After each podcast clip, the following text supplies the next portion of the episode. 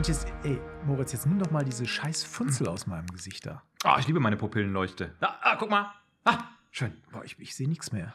Ich sehe ich seh auch mein Skript nicht mehr. Das wird, das wird ein Horror-Podcast, sage ich dir. Warte mal ganz kurz ab. Ich habe Licht ausgemacht.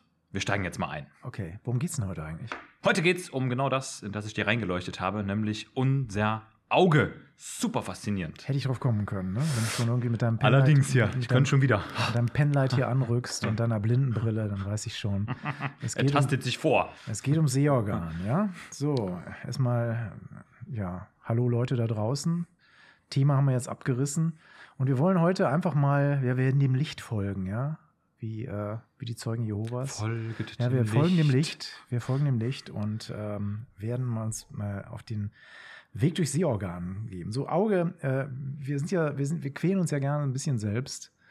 Und äh, das tut man ja als, als Mediziner am besten mit der Embryologie, das ist sozusagen das Streckbrett des Weißkittels, ja. Das ist was ganz Schreckliches. Das Auge, wie, wie, wie entwickelt sich das, Moritz? Ja, also ich habe mir im Studium tatsächlich nur gemerkt, dass es einen Augenbecher gibt. Das fand ich immer ganz faszinierend. Also du bist wahrscheinlich der bessere Experte, was die Augenembryologie angeht. Aber ich werde es trotzdem mal versuchen, dir das so ein bisschen nahezulegen, das Ganze. Und ich weiß, dass beispielsweise das Neuroektoderm äh, ja den Ursprung bietet von der Augenentwicklung ähm, und dass da die Neuroretina draus entsteht.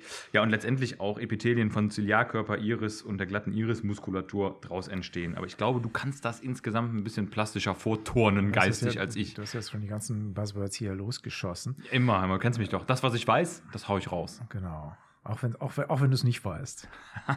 ähm, wir müssen uns mal ein bisschen, äh, vielleicht erstmal so ein bisschen grob orientieren. Ne? Das Auge ist ein bisschen special, weil das Auge ist im Prinzip so eine Art neugierige Vorwölbung des Gehirns. Ne? Also kommt aus dem Posencephalon, Neuroektoderm. Es wird also nach außen irgendwie gewölbt. Das heißt, die Nervenzellen wandern aus, äh, formen erstmal ein, ein Augenbläschen, ja, Augenvesikel.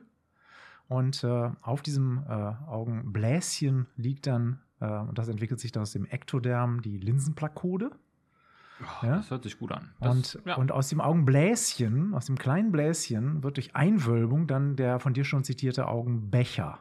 Ja, das heißt, das Auge ist so ein bisschen becherförmig und in diesem Augenbecher liegt dann halt auch der sich entwickelnde Glaskörper. Das Ganze findet relativ früh in der Embryonalentwicklung statt. Also ähm, kann man sich eigentlich ganz gut merken, so im, im embryonalen Kopf, ne, alles, was so später zu Sinnesorganen wird, sind erstmal kleine Vesikel oder Plakoden. Ne? Es gibt auch so, so, so eine äh, Ohrplakode da und eine Linsenplakode, also erstmal kleine Zellhäufchen, die sich da anbilden. Und äh, ja, aus diesem Augenbecher entwickelt sich dann das Auge und aus der Linsenplakode dann halt die Augenlinse. Ja, jetzt äh, am besten nehmen wir den Weg des Lichts, haben wir ja schon gesagt, und, und gehen einfach mal von vorne auf das Organ rein. Aber bevor wir das machen, sollen wir vielleicht mal gucken, okay, es gibt Auge selbst, ne, das ist der Bulbus oculi, ne, also das, das, das weiße Ding mit der Hornhaut vorne drauf. Dann gibt es aber natürlich auch noch, und das sollte man in meiner Anatomie so ein bisschen mitnehmen, die ganzen Anhangsorgane. Ne? Genau, also das Auge ist natürlich bestens geschützt. Also es ist vermutlich eines der bestgeschütztesten Sinnesorgane, die wir als Mensch so haben, was natürlich auch nochmal untermauert, wie wichtig eigentlich so der Sehsinn ist für den Menschen. Also wir sind ja doch ein sehr starkes Sehwesen und das, was uns da äußerlich schützt, das äh, sind natürlich zum einen vor allem die ganzen Härchen, die wir noch so im Gesichtsbereich haben, also tatsächlich auch im Bereich der Augenbraue. Und wir haben noch das Palpebrum, das Augenlid, was als fleischige, muskelhaltige Schicht dafür sorgt, dass ja auch ganz schnell das Auge geschützt wird, wenn zum Beispiel ein Fremdkörper angeflogen kommt, zum Beispiel eine Faust, wie man das so kennt aus dem Nachtleben oder auf dem Tennisplatz so ein Tennisball. Also äußerliche Schutzschicht. Wir haben seitlich gesehen natürlich viele Knochen. Das Auge liegt ja bekanntermaßen in der Orbita, der Augenhöhle. Auch ein Hohlraum, der für das Auge prädestiniert ist und aus verschiedenen Knochen, wie zum Beispiel ja unter anderem Jochbein, der Maxilla besteht, aber auch dem Os ethmoidale, habt ihr wahrscheinlich auch schon mal gehört. Also Teile des Gesichtsschädels, die da eine Rolle spielen, aber auch Teile des Hirnschädels, die diese Orbita begrenzen. Und drumherum haben wir einen gesamten Muskelapparat, der das Auge nicht nur bewegt, sondern eben auch schützt und stützt. Und hinter dem Auge, von außen nicht zu sehen, ist ein Fettkörper, der Genau, uns der- auch da nochmal so ein bisschen Puffer verschafft. Genau, der retrobulbäre Fettkörper, also hinter dem Auge gelegene Fettkörper. Tränendrüse hatten wir schon erwähnt. Haben wir noch nicht erwähnt. Soll ich den aber zum Tränen bringen bei dir? Warte mal, mach noch mal, Ist- ist mach noch auch- mal ganz nee, kurz. Die ist bitte nicht, ja. nicht, nicht bl- blenden, bitte, ja. Also Träne ist auch nicht ganz unwichtig, weil gehört auch noch zu den Anhangsorganen, Tränendrüse, Tränenkanäle und so weiter und so fort. Dass man also auch das Auge befeuchtet, weil die Befeuchtung gerade der Hornhaut spielt natürlich eine wichtige Rolle. Aber mit den ganzen Anhangsorganen wollen wir uns heute nicht so richtig auseinandersetzen, Nee, weil das ist eine, eine Welt für sich, ja, äh, die ihr natürlich im Flexikon schön nachlesen könnt. Wir gehen jetzt mal gleich sozusagen an den, also an den Kern des Auges, den Bulbus oculi selbst. Ne? So, Moritz, wenn ich jetzt aufs Auge zugehe, ne? also mich, mich als Lichtstrahl, ich bin jetzt mal so ein, so ein kecker Lichtstrahl und sage, ich gehe jetzt mal in Richtung Auge, stoße ich als erstes auf was Transparentes, nämlich die Hornhaut oder Kornea. Genau, Cornea. Wie ist die aufgebaut? Also die Kornea ist letztendlich ein, ja, ein doppelschichtiges Epithel, also der wirklich ein Paradebeispiel für Epithel. Auch Epithel nochmal vielleicht kurz zur Definition sind ja letztendlich Gewebe, die unseren Körper zur Außenwelt hin begrenzen. Und was ich mir immer ganz spannenderweise gemerkt habe, dass die Kornea eine der wenigen Epithelien ist, die wirklich ja keine Blutgefäße enthält. Also da kommen gar keine Blutgefäße hin, was äh, auch nochmal ihre Wichtigkeit zeigt bei der Lichtbrechung. Denn das ist ja hauptsächlich ihre Aufgabe. Erstens Schutz nach außen und auch Brechung des Lichtes, wobei wir dann noch einen wichtigeren Apparat haben, den wir später noch beleuchten wollen. Genau, also die wird per Diffusion dann eher. Mhm. Und man kann die, man kann die Kornea natürlich auch wieder in Schichten unterteilen. Zwei Schichten war jetzt ein bisschen, da ist, bist du natürlich ein bisschen sparsam vorgegangen. Ah. Es sind schon ein paar Schichten mehr. Also man kann da ein bisschen eintauchen und es ist natürlich klar bei so einem wichtigen Organ, dass man da ganz besonders genau hinguckt in der Histologie. Und da gibt es tatsächlich sechs Schichten. Ne? Also das vordere Hornhautepithel, äh, dann dahinter, und jetzt normalerweise sind Basalmembranen, kennt ihr, normalerweise sind immer Basalmembranen, sind nicht besonders benannt, aber bei der Hornhaut haben die natürlich Eigennamen. Ja? Kommt erstmal die Bowman-Membran, dann so ein bisschen Stroma äh, und dann die Descemet-Membran, das Ach ist die ja, hintere, schön. und dann das Cornea-Endothel, also das, was hinten ist, ja, also ist äh, eigentlich ja wie so ein, ähm, so ein doppelschichtiges Ding aufgebaut, aber dann halt mit den jeweiligen äh, Basalmembranen, dem ganzen anderen Kram dazu und das Ganze halt hochtransparent. Jetzt mal von der, von der Physiologie her gesehen, sag mal, ähm, eigentlich, man denkt ja eigentlich so, Mensch, eigentlich ist die Linse das, was jetzt am meisten Lichtbrechung macht am Auge. Aber das stimmt ja gar nicht, ne? Nee, also tatsächlich ist es so, dass die Kornea, die Hornhaut, ja fast zwei Drittel der Lichtbrechung ausmachen, also wirklich eine sehr hohe Brechkraft hat und damit nicht zu unterschätzen ist, was ja den ganzen Sehvorgang eben auch angeht. Ja, das erklärt sich ganz einfach dadurch, dass die Brechkraft immer dadurch zustande kommt, dass irgendwie ein Lichtstrahl aus verschiedenen Medien irgendwie kommt. Und da, wo Luft und dann halt eine, ja, ein flüssiges Medium aufeinandertreffen, ist die Brechkraft natürlich viel höher als da, wo zwei flüssige Medien aufeinandertreffen. Also zum Beispiel das Kammerwasser äh, und dann hinten die Linse. Also Kornea verdammt wichtig. Äh, jetzt mal so ein bisschen Klinik eingefummelt, äh, ganz so mal eingetrickst. Ähm, ist ja eine recht empfindliche Sache. So, so bei Kontaktlinsenträgern, ne, da geht ja ganz gern mal auch mal was schief, vor allem wenn die äh, ein bisschen schmuddelig sind und nicht so richtig auf äh, die Ah, du willst- Linsen. Du willst, glaube ich, auch auf potenziell infektiöse Erkrankungen der Kornea hinaus. Also ja, vielleicht für den Kliniker leicht zu merken, es gibt eigentlich zwei große Erkrankungsgruppen bei der Kornea. Einmal die traumatischen Geschehnisse, also Fremdkörper, ein Steinchen, Körnchen, was die Kornea tatsächlich auch zerkratzen kann. Unangenehm, jeder kennt es, ne? so ein Fremdkörper am Auge führt oft zum Kratzen, Jucken und Manipulieren. Das kriegt man oft natürlich auch gut hin mit einer ophthalmologischen, also augenärztlichen Vorstellung. Brandgefährlicher sind aber sicherlich die infektiösen Probleme, die sich abspielen, gerade eben wie schon genannt bei Kontaktlinsenträgern, wo sich zum Beispiel bakterielle oder virale Infektionen abspielen. Und das kann auch unter Umständen zu einer Vollzerstörung der Hornhaut führen. Also aufgepasst, äh, auch vor allem Herpesviren sind hier ganz vorne mit dabei, wenn es äh, darum geht, eine Zerstörung der Kornea zu bewirken. Ja, und, Mhm. und solange man nicht davon betroffen ist, weiß man nicht, wie scheiße das Ja, wirklich boah. ist. Ja, weil wenn die Hornhaut nicht mehr funktioniert, dann äh, hat man halt extreme Sehkrafteinschränkungen und äh, das will man nicht haben. So, okay, Hornhaut können wir mal so ein bisschen, Kornea können wir so ein bisschen hinter uns lassen.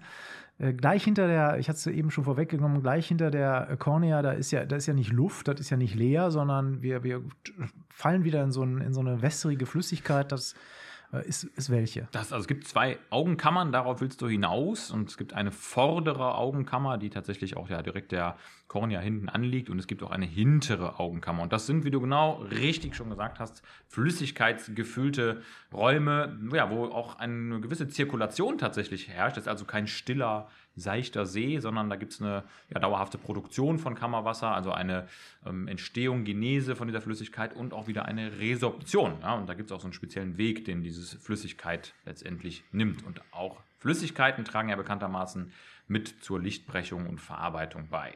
Genau. Gut, also ich tauche jetzt das Lichtstrahl durch das Kammerwasser, ja, ist ja schön, Kammer, Kammerwasser, lässt sich irgendwie leicht merken, ne?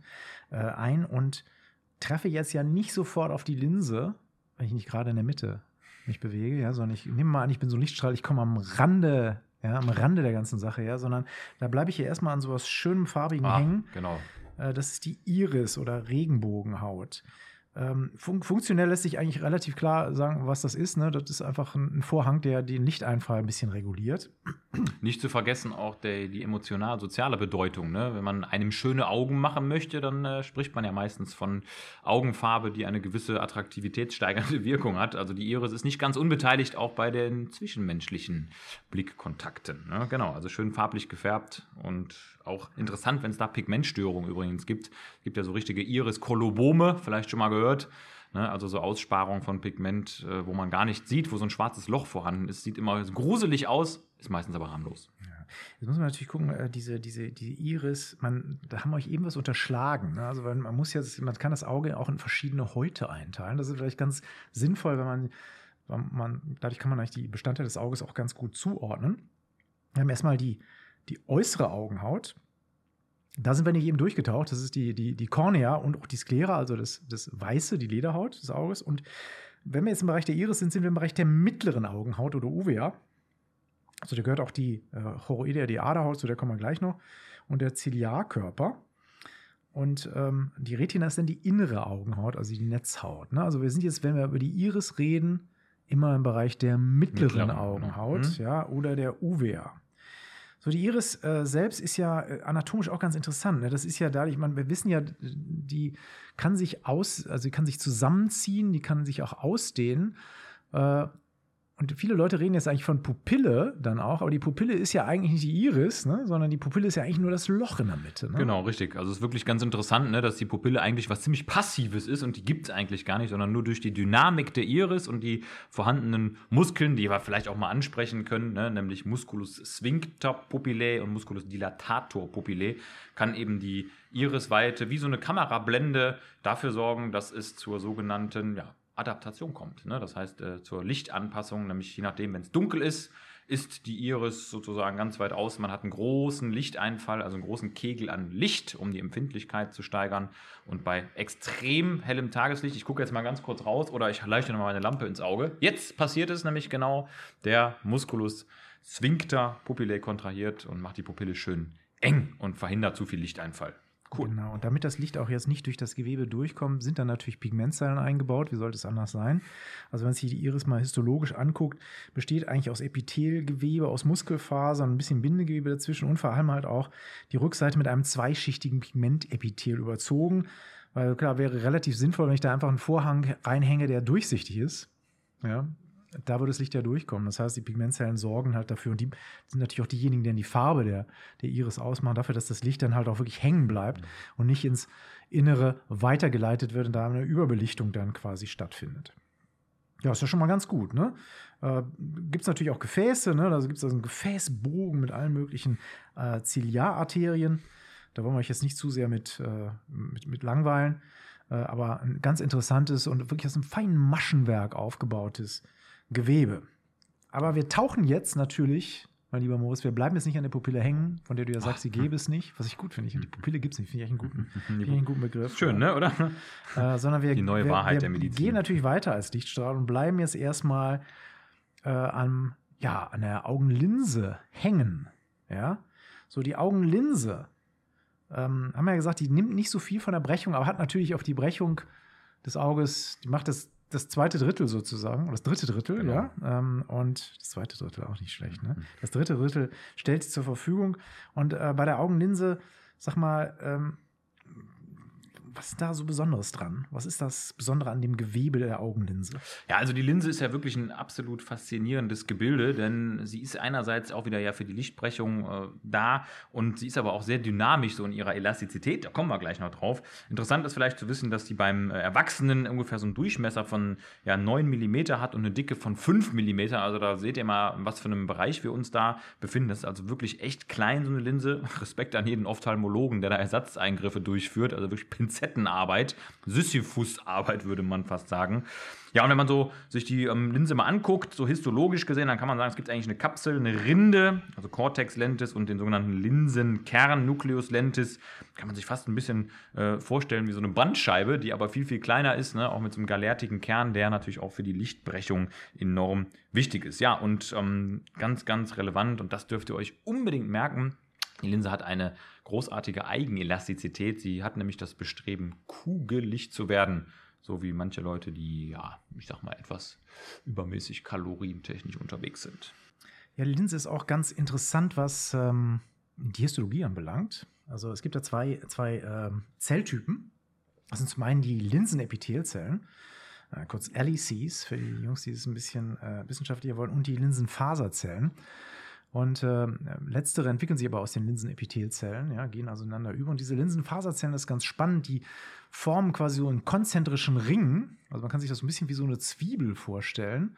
Dann eine Faserschicht nach der anderen vom Linsenkern ausgehend.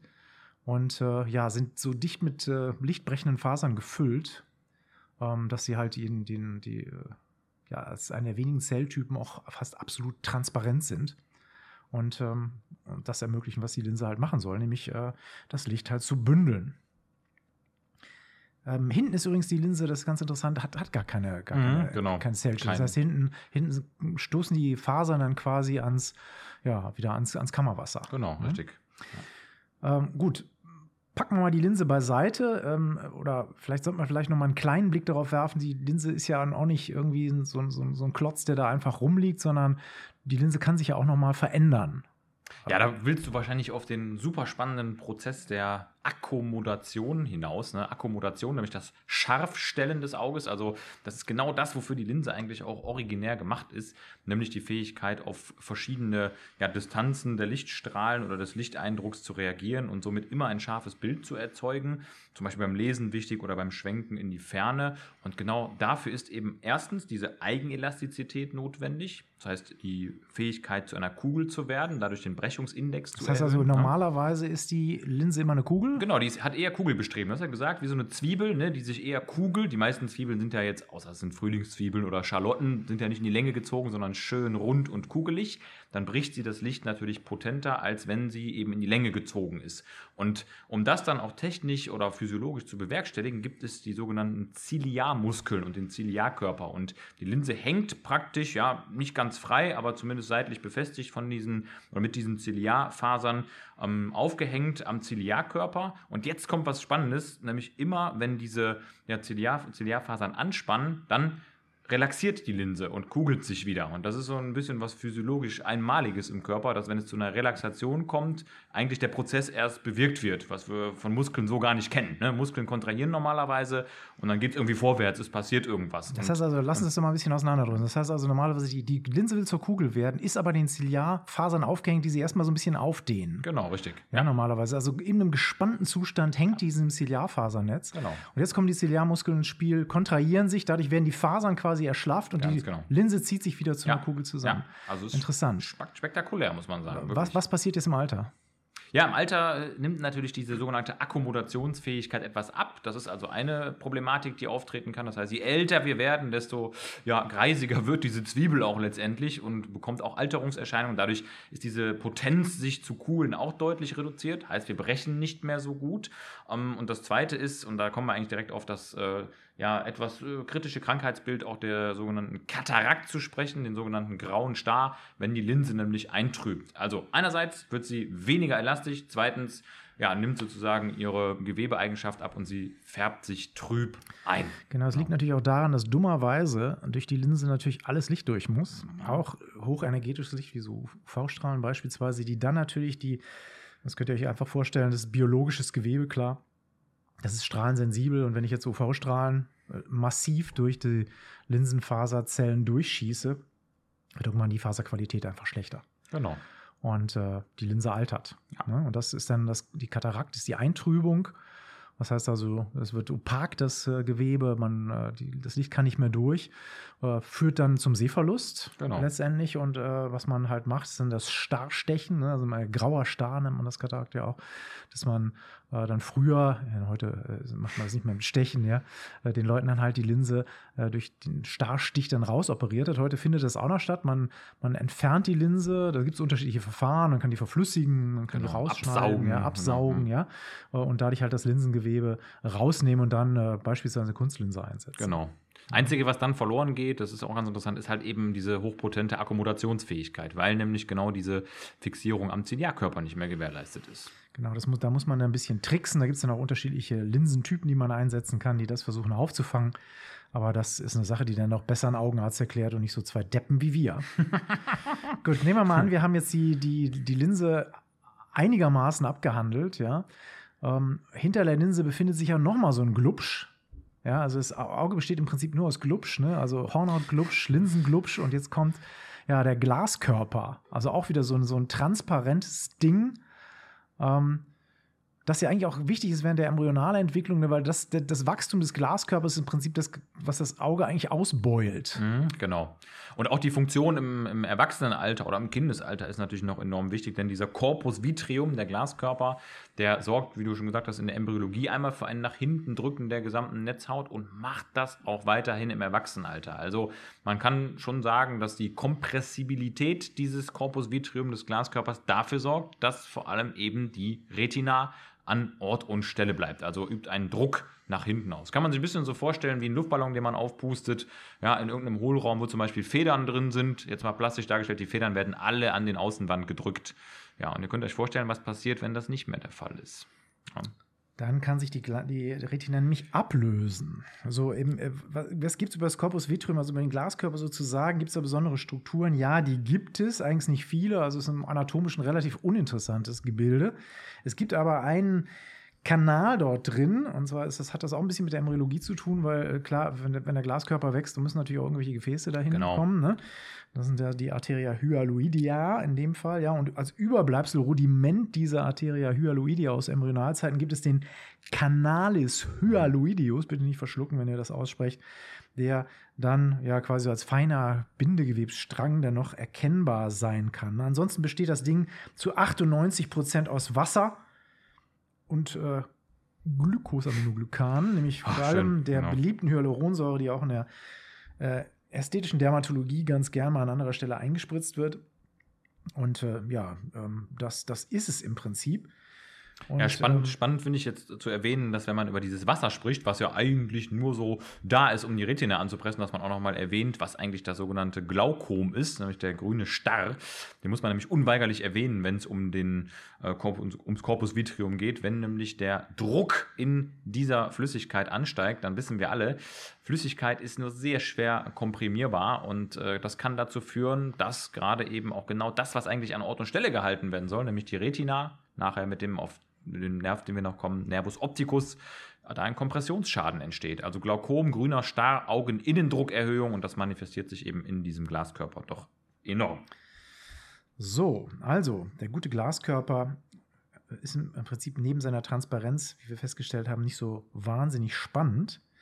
Ähm, Im Alter übrigens auch, auch hier eine Veränderung, ne, wie bei fast allen Kompartimenten des Auges. Ne? Also im Alter verändert sich viel, Augenlinse verändert sich, auch der Glaskörper verändert sich, wird im Alter flüssiger. Ja? Das heißt also, diese Galerte verflüssigt sich ein bisschen äh, und es äh, kann dadurch auch äh, teilweise durch, durch eine Schrumpfung, durch eine Ablösung des Glaskörpers dann auch umgekehrt zu einem Zug dann auch Genau. auf die Hm. Retina, also auf die Netzhaut kommen. Also ähm, ein wichtiges, äh, aber auch äh, ja, nicht so ganz äh, unproblematisches Partikelchen im Auge. So, jetzt haben wir aber endlich das Ziel unserer Reise ja. erreicht. Der Lichtstrahl hat sich jetzt durch diverse ja, transparente Medien hindurch gekämpft. Und jetzt sind wir doch endlich mal beim Kern der ganzen Sache, nämlich der eigentlichen ja, Wahrnehmungsschicht ja, der Retina oder Netzhaut. Und jetzt, jetzt ist ja eine Sache ganz interessant, ne? die, die, die findet man eigentlich ein bisschen absurd. Ne? Also, um eigentlich dahin zu kommen, wo, wo der, der Lichtreiz quasi wahrgenommen wird, muss sich ja der Lichtstrahl erstmal sozusagen jetzt erstmal vorkämpfen. Ne? Die Retina ist im Prinzip so umgekehrt. Genau, Ne? Also, so also- umgekehrter Socken. Ja, man, man, man fragt sich wirklich, was das soll, ne? Also so anatomisch gesehen, weil am Ende hast du genau gesagt, ist es so, dass das Licht nämlich erstmal die Zellen erreicht, zuallererst, wenn es den Glaskörper nochmal durchflossen, durchströmt, durchleuchtet hat, wie man zu Licht eben auch sagt, dass zuerst eben die Neuronen, also die eigentlichen Nervenzellen der Retina dort durchpassiert werden, um dann einmal durch die ganzen anderen weiteren Zellschichten, die es da gibt, nämlich namentlich genannt Bipolarzellen, Horizontalzellen, Ganglienzellen, Müllerzellen, Amakrinenzellen durchzugehen, um am Ende nochmal gegen die Pigmentzellen zu schmettern, dort reflektiert zu werden, um dann wieder in die andere Richtung zu leuchten und dort den Sinnesreiz auszulösen. Ist, ist nicht bei allen Augen der Fall, weil das Problem an dieser, an dieser waghalsigen Konstruktion ist nämlich, wie ihr euch leicht denken kann, wenn sich das Licht erstmal durch so viele verschiedene Zellschichten durchkämpfen muss, ist natürlich der Lichtreiz am Ende ein bisschen kleiner, als wenn es umgekehrt wäre. Das heißt, die lichtempfindlichen Partikel vorne legen. Und in der Tat ist das in der Evolution so, dass sich beispielsweise nicht bei allen, also die Evolution hat wie vieles äh, irgendwie das Auge auch ein paar Mal angelegt auf dem Laufe ihrer Mil- Milliarden Jahre alten Reise. Und wenn ihr euch zum Beispiel so ein, so ein Tintenfischauge anguckt, ne, da ist es genau umgekehrt. Das heißt also, da liegen die Nerven hinten und die Rezeptoren vorne. Und das Oktopusauge ist dadurch auch wesentlich Licht ja, empfindlicher als das menschliche Auge beispielsweise. Es halt doch schon ein bisschen mehr Lux braucht, äh, um äh, dann tatsächlich irgendwo vernünftig sehen zu können und sich ein paar andere Tricks einfallen lassen muss. Betrifft übrigens auch andere, äh, andere Tierarten, ähm, beispielsweise Tiere, die überwiegend Nacht unterwegs sind, haben dann auch in der, in der Netzhaut so Spezialeinrichtungen, so Tapetum lucidum heißt das, also um durch Reflexion einfach den Lichtanteil da hinten noch ein bisschen zu erhöhen. Der Mensch hat das nicht und deswegen sind wir eigentlich auch in der Nacht, ja, sollten wir uns eher in Höhlen zurückziehen, weil das ist halt nicht unsere Party. Genau, Ja. so ist es. Wie viele Schichten gibt es da ungefähr so? Also, wenn, wenn du so richtig mal durchtauchst durch die Retina, also was, was kann man da unterscheiden? Also, Pi Also, Daumen. wenn man das nochmal genau nachliest, dann sind das äh, tatsächlich bis zu zehn Schichten, die da eine Rolle spielen. Also, das ist wirklich Wahnsinn, was da alles äh, vorhanden ist. Ne? Also, eine Pigmentel-Epithelschicht, dann haben wir einen, äh, die Photorezeptorenschicht, logischerweise mit dem Außen-Innensegment, eine äußere Grenzmembran. Die sogenannte Körnerschicht, die habe ich auch irgendwie immer gut behalten, weil ich währenddessen mal Müsli gegessen habe. Kann man sich ganz gut merken. Äußere plexiforme Schicht, die innere Körnerschicht. Und dann haben wir noch eine Ganglienzellschicht, Nervenfaserschicht und eine innere Grenzmembran. Also ist wirklich eine äh, sehr stark geschichtete, logisch aufgebaute ähm, ja, Sinneszellschicht, die eben nachher das macht, was wir alle wollen, nämlich einen elektrischen Reiz aus Lichteinfall. Ihr könnt das Ganze ein bisschen strukturieren, ist immer ganz gut, weil 10 ist eine lange Zahl. ne? 10, Mhm, ist 10, ja, 10 mhm, Schichten merken, ist, echt, ist, ist schon hardcore. Also man kann es auch in Neuronen sich denken, also man hat die, man hat ein erstes retinales äh, Neuron sind die Schichten 2 bis 4, zweites retinat, retinales Neuron sind dann die Ganglienzellschicht 5, 6, 7 und das dritte retinale Neuron, auch wieder eine Ganglienzellschicht des Nervus opticus, sind 8, 9, 10. Ja? Also auf diese Weise lassen sich die 10 Schichten irgendwie ganz gut in drei Päckchen zusammenfallen und die, die erste nimmt man außen vor, das ist eben die Pigmentepithelschicht. So, äh, wir wollen jetzt nicht auf alle Nervenzellen eingehen, die da, die da so rumschwirren, weil ihr könnt euch vorstellen, das Ganze ist jetzt nicht nur ein reiner Weiterleitungsapparat, sondern äh, physiologisch wirklich extrem ausgefeilt. Es findet davon eine Signalverarbeitung statt. Beispielsweise werden Signalverstärkungen oder auch Signalabdämpfungen erzeugt, um einfach die Auflösungskraft des Auges auch zu erhöhen. Das heißt also, die, die Art und Weise, wie diese Ganglienzellen da verschaltet sind, ist so raffiniert gemacht, dass dadurch halt die Wahrnehmung optimiert wird. Das heißt, findet also schon eine Vorverarbeitung statt. Das Ganze macht auch Sinn. Ihr, ihr habt sicher auch schon mal in der, in der Anatomie bemerkt, der Sehnerv ist extrem dick. Könnt ihr euch wie bei einem Computersystem vorstellen. Je mehr Informationen übertragen sind, werden, desto mehr Bandbreite braucht ihr. Und deswegen ist der Sehnerv auch so ein Oschi, auf, auf äh, gut Deutsch gesagt, weil er halt sehr viel Bandbreite braucht. Und äh, deswegen ist es eigentlich ganz sinnvoll, auch schon ein bisschen Vorverarbeitung in der Retina zu machen. Das, dadurch kann man das Ganze schon mal ein bisschen vorkomprimieren. Ne? So ein bisschen JPEG quasi Ja, auf der genau, Retina. richtig, ja. ne? um, um Zip, halt eine ZIP-Datei. eine ZIP-Datei schon mal ne? anlegen, um die überhaupt dann weiterleiten zu können, weil sonst wäre der Sehner vielleicht dreimal so dick und Ja. das wäre dann irgendwo dann, ich sag mal, anatomisch ein bisschen schwierig, den da durch, durch, durchs Zwischenhin zu mogeln. Ne? Ich sag nur eine Million. Das ist nämlich immer die Zahl, die konnte man sich da auch hervorragend merken. Das war immer so die Anzahl der Nervenfasern, die in so einem Nervus opticus mit drin stecken. Also es ist sagenhaft und der ist von der Dicke her wirklich, also wenn man sich mal so einen handelsüblichen Bleistift äh, anguckt, in die Richtung gehend. Ne? Also den Nervus opticus, die Papilla nervi optici, da wo der Nerv austritt aus der Netzhaut, kann man, wenn man den Augenhintergrund äh, spiegelt, sehr gut sehen, makroskopisch. Also wer ein gutes Auge hat, sieht auch das Auge gut. Genau, lass uns mal jetzt nochmal ganz grob anatomisch so ein bisschen die, die Retina durchexerzieren. Also wir haben, man unterscheidet anatomisch erstmal so ein Pars optica, also den sehenden Teil, mhm. und dann ein Pars caeca, also den blinden Teil, der keine Rezeptoren besitzt. Ne? Der ist dann auf der Dorsalseite des Corpus ciliare. Äh, und wenn man sich es auch mal ansieht von der Verteilung der Rezeptoren, gibt es Bereiche, die ein bisschen rausstechen, weil die halt besonders viele lichtempfindliche Rezeptoren haben und äh, einige, die weniger haben. Äh, auch da wieder eine ganz geschickte Konstruktion in der Peripherie, wo nicht so wichtig ist, dass man jetzt genau sieht, äh, sondern eigentlich mehr so aus Bewegungssehen ja. ankommt, damit ich halt irgendwo den, da ist den, was, den, ne? den, den Feind Puma, erkennen in der den, Ferne. Den Puma, der sich an mich genau. anschleicht, rechtzeitig erkenne aus dem Augenwinkel. Ja, gibt es weniger Rezeptoren. In der, äh, in der, in der, Im Zentrum gibt es mehr Rezeptoren und insbesondere an einem Punkt sind die, ist die Rezeptorendichte besonders hoch. Und welcher Punkt ist das? Das ist der gelbe Fleck der sogenannte. Also das ist wirklich die höchste Dichte an sinnesempfindlichen Zapfen. Es gibt ja Zapfen und Stäbchen. Die Zapfen sind eben dort zentralisiert und da haben wir den Punkt des schärfsten Sehens. Genau, da sind auch kaum Blutgefäße, ja, die gehen nur an, das, an den gelben Fleck ran, ne, von außen. Also es lässt sich dann halt bei der Betrachtung des Augenhintergrunds dann sehr schön sehen, weil hier wirklich das die äh, Fotorezeptorendichte so groß sind, dass man halt ja quasi äh, das auf einen Punkt konzentriert hat und dann halt die Gefäße so ein bisschen von außen ranführt, sodass also auch das Innere der Makula des gelben Flecks dann überwiegend auch durch eine Diffusion ernährt wird.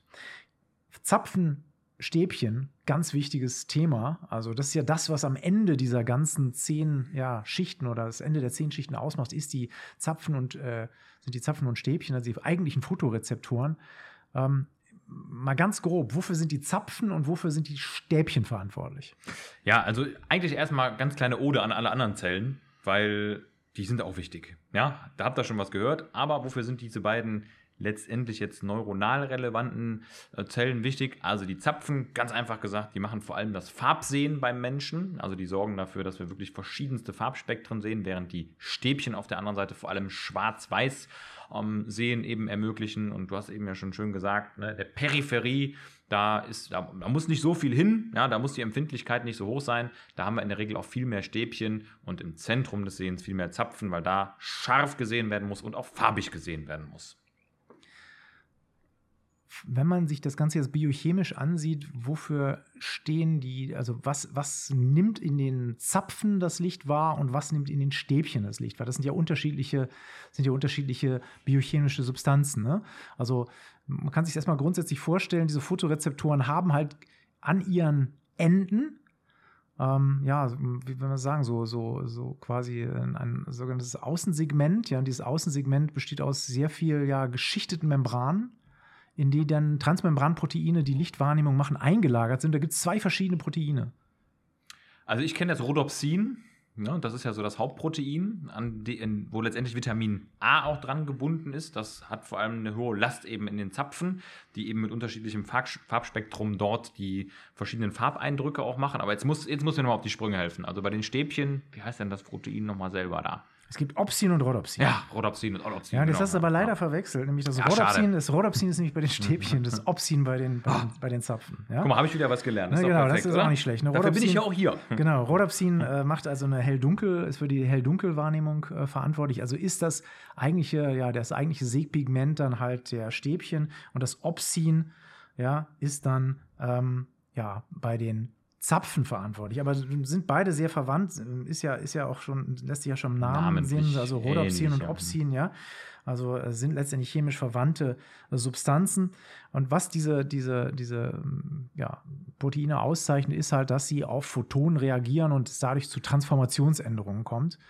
Und diese Transformationsänderungen erzeugen dann letztendlich ja ein eine Änderung des Membranpotenzials. Genau, richtig. Ja. Und das macht dann wiederum einen elektrischen Reiz, der ans Gehirn fließt. Und das ist schon faszinierend, ne? wie die Natur es da geschafft hat, aus einem physikalischen Lichtreiz einen ja, elektrochemischen Reiz zu machen, der nachher auch wiederum als Seeeindruck entsprechend entsteht. Was ganz, ganz spannend ist tatsächlich, diese, der Sehfarbstoff kann natürlich auch verbraucht werden. Also wenn man jetzt extrem lange seine Augen nutzt und eine Sache fixiert, dann kann es durchaus sein, dass die Sehqualität auch abnimmt. Ja, Gott sei Dank gibt es da natürlich auch Kompensationsmechanismen des Hirns, aber ja, auch die beiden Proteine Opsin und Rhodopsin sind nicht unerschöpflich und müssen eben ständig wieder nachgebildet werden.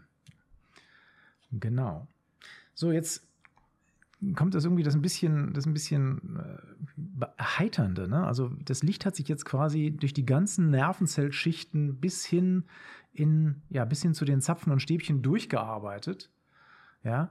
Ähm, und muss jetzt eigentlich wieder zurück. Ne? Also äh, quasi das, was jetzt an, an Lichtreizen reingekommen ist und, und umgewandelt wurde in elektrische Reize, wackelt jetzt durch die ganzen Zehenschichten quasi wieder zurück in Richtung Sehnerv.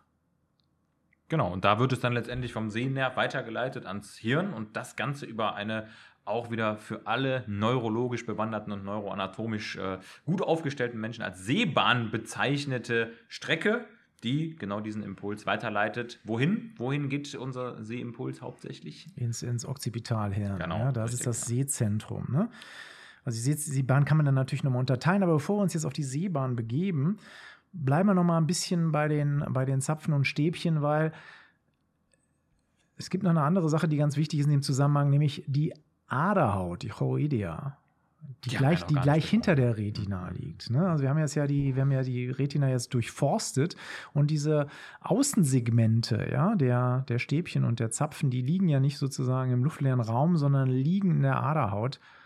Was macht die Aderhaut? Ja, also die Aderhaut, äh, letztendlich ja die Durchblutungshaut des Auges, hatten wir ja anfangs schon mal erwähnt, die führt letztendlich eben dazu, dass natürlich diese ja, hochenergetisch aufwendigen Neuronen auch mit Energie gespeist werden, mit Sauerstoff gespeist werden. Da ist, glaube ich, auch ganz interessant zu wissen, ja, aus was für einem Gefäß kommen eigentlich so die zuführenden Flüsse für das Auge. Hauptsächlich aus der Arteria ophthalmica, die praktisch hinten ja, unsichtbar für uns von außen in die Orbita eintritt und sich äh, aufteilt in ja, drei Subarterien, die Arteria centralis retinae und dann gibt es die Arteria ciliaris posterioris et anterioris, die hier die Blutversorgung sicherstellen. Also das ist ein Ort, wo auch wirklich ein hoher Energieumsatz herrscht, weil eben auch so viel ja, elektrochemische Erregung erzeugt werden muss. Das muss also ständig nachgelegt werden, ja, damit irgendwie das Seepurpur, also das Opsin und das Rhodopsin halt auch erneuert werden. Und deswegen ist quasi der Netz halt auch dieses ja, hochdurchblutete Gewebe angelegt, um ja, dafür zu sorgen, dass hier einfach die äh, Show weitergehen kann. Und ähm, das ist auch gut, weil wenn das nicht der Fall wäre, wäre das Sehen sehr schnell erschöpft. Ja, dann wäre der Sehpurpur rasch versiegt und äh, es wäre zu Ende. Und das, das findet auch in ganz bestimmten Situationen auch mal statt, wenn man jetzt mal in die Klinik wechselt. Mhm. Nämlich, was passiert denn beispielsweise, wenn die Durchblutung ja, nicht so gut ist. Genau, also du sprichst vom Schlaganfall, denn auch das ist der richtige Begriff dafür, wenn es zu einem Verschluss beispielsweise kommt von dieser Arteria ophthalmica oder Augen, Augenarterien. Und dann spricht man von der sogenannten Amaurosis. Also das ist sozusagen der Ausfall eines ganzen Sehfeldes, unter Umständen sogar eines ganzen Auges inklusive seinem äh, Gesichtsfeldbereich. Und das ist wirklich ein hochdramatischer Notfall. Da muss man wirklich sofort agieren. Und äh, der Verschluss von so einer Arterie, also auch der Totalverschluss, ist ein absoluter ophthalmologischer Notfall. Mhm, Ganz genau, klar. Das passiert auch in banalen Situationen, nämlich bei einer Ohnmacht, ja, weil also der, in dem Moment der Blutdruck runtergeht und die Netzhautdurchblutung halt nicht mehr so gewährleistet und plötzlich wird einem buchstäblich schwarz vor Augen, ja, genau. ja weil halt auch hier ja, die energetische Versorgung der Netzhaut einfach auch nicht gewährleistet ist und unterbrochen wird, dadurch, dass beispielsweise eine Hypotonie ja, vorübergehende besteht. Ja, puh, da haben wir jetzt ja einiges abgearbeitet. Äh, bleiben wir vielleicht nochmal klinisch ein bisschen bei der Retina. Was gibt es denn da für, neben dem Schlaganfall, also neben der äh, quasi neben dem Aussetzen der, der retinalen Durchblutung, noch für Probleme? Ja, also denk mal das dramatischste ähm, Krankheitsbild, was auch der Ophthalmologe kennt, also der Augenarzt, das ist ja der Begriff für diesen Fachexperten, das ist wirklich die äh, Ablösung der Netzhaut, also die akute Ablösung der Netzhaut. Das kann traumatisch geschehen, das kann aber leider eben auch spontan geschehen, hängt eben unter Umständen auch zusammen mit Flüssigkeitsverlust im Corpus vitrium, also wenn letztendlich dieser Anpressdruck wegfällt, kann aber eben auch ganz spontan entstehen, wenn es Rissstellen gibt, die sich dort gebildet haben. Und deshalb sollte wirklich jeder Mensch, der plötzlich einen Sehfeldverlust hat und sich in irgendeiner Klinik vorstellt, immer ernst genommen werden. Und man sollte das immer als Differentialdiagnose ja, mit auf seine Abarbeitsagenda haben. Also akuter Ausfall des Sehens, egal auf welchem Auge, egal wie groß, Netzhautablösung ist immer ziemlich gefährlich und leider tut auch nicht weh. Genau, klassische, klassische Symptome, meistens so Lichtblitze, ähm, plötzlich äh, so ein schwarzer Vorhang, Ja, der der sich Vorhang, vom der Auge, senkt sich. der Mhm. bildet da, wo die Netzhaut Ja. sich ablöst und quasi dann die, äh, die Rezeptoren halt auch nicht mehr durchblutet werden und deswegen die Netzhaut halt auch ihre Funktion nicht mehr erfüllen kann. Netzhautablösung deswegen sofort Genau. in die Augenklinik. Ab geht's, Ja. genau. Das ist ganz, ganz spannend. Also wenn man das mal sieht, wie das behandelt wird, ne, da wird unter Umständen tatsächlich der äh, Augapfel, also das Corpus vitrium, gefüllt mit einer Flüssigkeit, um beispielsweise eben wieder so einen Anpressdruck zu erzeugen. Das ist echt äh, spektakulärer Eingriff, wenn man das mal gesehen hat. Die machen das natürlich lässig aus dem FF. Ähm, und man muss gegebenenfalls auch mit, mit Lasertherapie wieder die Netzhaut an gewissen Punkten richtig anlöten. Ja, also die wird richtig beschossen und dann wird die praktisch wieder hinten aufgesetzt und äh, wieder an der Basalmembran fixiert. kannst aber nur machen, solange sich nicht abgelöst hat. Ja, richtig, genau. Deswegen muss man auch relativ schnell eingreifen. Ja, äh, eigentlich sind wir ganz gut hinten angekommen. Ne? Wir sind hinten angekommen. Also ich würde ganz gerne an dieser Stelle noch mal ein kleines Plädoyer aussprechen an alle Ärzte, Mediziner, Studenten. Bitte, bitte schaut euren Patienten regelmäßig in die Augen, denn die Augen verraten neben dieser schicken Anatomie, die wir besprochen haben, eine ganz schöne Menge über den Zustand des Patienten. Seien, seien es Gelbfärbungen bei zum Beispiel Ikterus, Lebererkrankungen, bei Angst, wenn die Pupillen geweitet sind, bei Zeichen der Blutung bei einer Konjunktivitis. In den Augen kann man verdammt viel ablesen und äh, auch ein gutes ärztliches Gespräch wird immer auf Augenhöhe geführt. Deshalb ja, verinnerlicht dieses Organ bitte, bitte, bitte. Ja, und äh, mit einem tiefen Blick in die Augen von Moritz, ja, äh, und, und wieder einer Blendattacke mit seinem komischen Penlight äh, verabschieden wir uns. Bis dann. Tschüss.